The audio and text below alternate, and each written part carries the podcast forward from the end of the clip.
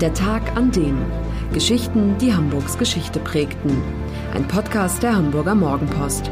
Gelesen vom Autor Olaf Funder. Der 20. Oktober 1401. Der Tag, an dem Klaus Störtebeker hingerichtet wurde. Klaus Störtebeker, nordischer Rebell, deutscher Robin Hood. So wird er seit 600 Jahren verehrt und verklärt. Dabei wissen wir kaum etwas darüber, wer dieser Mann eigentlich wirklich war.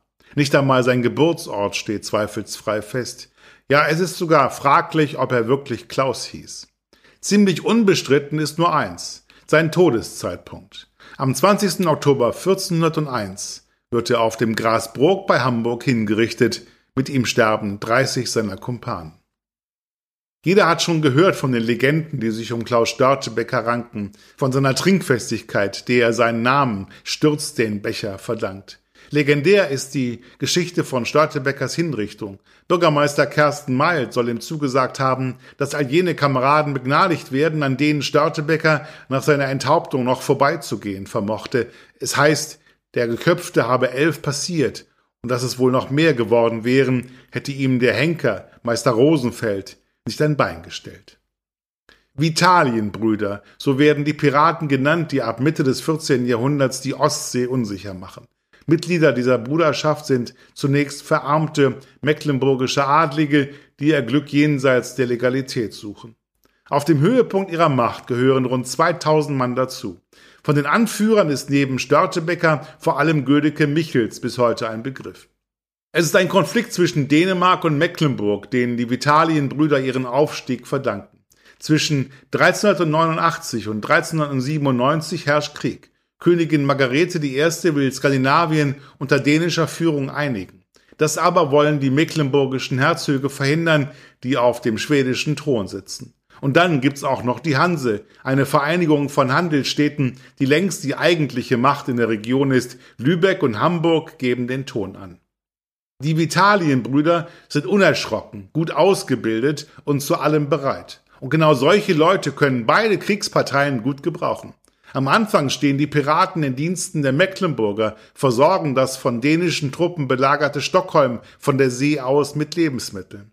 Daher stammt ihr Name. Viktualien sind Dinge, die man zum Leben braucht. Aber auch für Kopenhagen gehen die Piraten auf Kaperfahrt. Sie kämpfen eben für den, der am besten zahlt. Dänemark gewinnt den Krieg. Mit dem Friedensschluss werden die Vitalienbrüder zum Problem, denn die Piraten machen jetzt auf eigene Kappe weiter. Gotland fällt ihnen in die Hände und von dieser Operationsbasis aus jagen sie jeden Kauffahrer, der die Ostsee befährt. Ihre Losung Gottes Freunde aller Welt Feinde. Vor allem die Hansestädte schäumen vor Wut. Drei Jahre lang kommt auf der Ostsee der Schiffsverkehr und damit der Handel zum Erliegen. Die Schweden bleiben auf ihrem Hering sitzen, die Lüneburger auf ihrem Salz, die Lübecker verdienen nichts mehr am Umschlag und Transport, eine wirtschaftliche Katastrophe. Von jetzt an sind Störtebecker und Co. Gejagte. Als am 21. März 1398 eine Flotte des Deutschen Ordens mit 84 Schiffen, 4000 Bewaffneten und 400 Pferden Gotland erreicht, müssen die Piraten fliehen. Klaus Störtebeker geht mit seinen Männern nach Ostfriesland, das damals von Häuptlingen beherrscht wird, die ihrerseits von Seeräuberei leben. Die Vitalienbrüder sind als Gäste und Verbündete willkommen. Als sie nun die Nordsee unsicher machen und vor allem englische Schiffe ausrauben, holt die Hanse zum vernichtenden Schlag aus. Unter dem Kommando des Hauptmanns Simon von Utrecht läuft 1401 die hamburgische Flotte aus. Am 22. April kommt es vor Helgoland zur Seeschlacht. Nach erbitterten Kampf werden Störtebeker und 30 Besatzungsmitglieder gefangen genommen und auf dem hamburgischen Flaggschiff der bunten Kuh nach Hamburg gebracht, wo man ihnen den Prozess macht. Als das Todesurteil vollstreckt wird, herrscht Volksfeststimmung in Hamburg. Jeder will sehen, wie der berüchtigte Pirat sein Leben aushaucht. Einige Monate später wird auch Seeräuberkommandant Gödeke Michels geschnappt, er stirbt wie Störtebecker auf dem Schafott. Das Ende der Vitalienbrüder.